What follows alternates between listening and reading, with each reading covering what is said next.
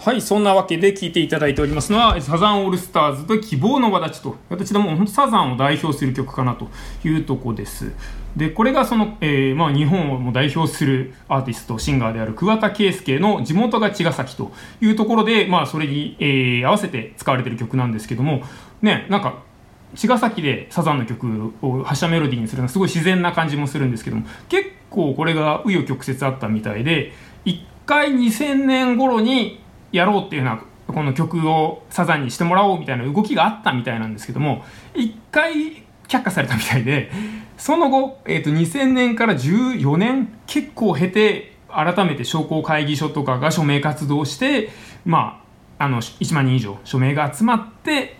晴れて採用されたということで結構あのね熱い思いが積み重なってやっと実現した曲みたいです。まあいい曲ですからねこれに聴いて発射するっていうのはすごいテンション上がりますよね。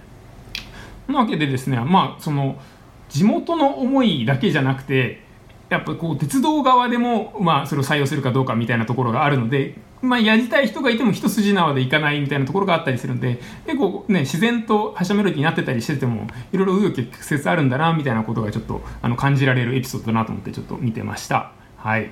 まあ、あの今回ちょっといくつか曲紹介させていただいたんですけども参考にですねちょっと、えー、京王線我々のお膝元の京王線のちょっとやつも見てみたんですけども、まあ、その府中は「ブンブンブン」とか「府中小唄」なんですけども、まあ、他には飛び田急では、えっと、東京ブギウギとか、まあ、あのサッカーのですね応援歌 FC 東京の、えっと、関係で使われているとかあと調布駅お隣の市の調布駅では生き物係の「ありがとう」の曲。これは、えっと、NHK の朝ドラの「ゲゲゲの女房」の主題歌だった曲ということで、まあ、その「ゲゲゲの女房」が調布が舞台になっていたのでその舞台の曲を使っているというようなことだそうです。結構そういうなんていうか、えっと、舞台の曲あの作品の舞台になった音楽みたいのも使われることも結構あるかなという感じですね。だから結構なんかやっぱり地元に愛される曲であればね是非駅の発車メロディーになったりするとすごい素敵ですよね。はい。そんなわけで聞いていただきましたのが、えっと、サザンオールスターズで、えー、希望の輪立ちでした。はい、そんなこんなでお時間になってしまいました。いかがだったでしょうか？えー、こんな感じで今回は駅の発車メロディーということでお届けしてみました。ちょっとね、あの、ご当地ソングニュース僕集めてて どんなニュースやねんって話なんですけど、あの、ちょっとそのニュースになぞらえたい、えっ、ー、と、テーマとかも今後やってみようかななんて、あの、思ってますので、あの、ご当地ソングニュースも見かけたらぜひ教えてください。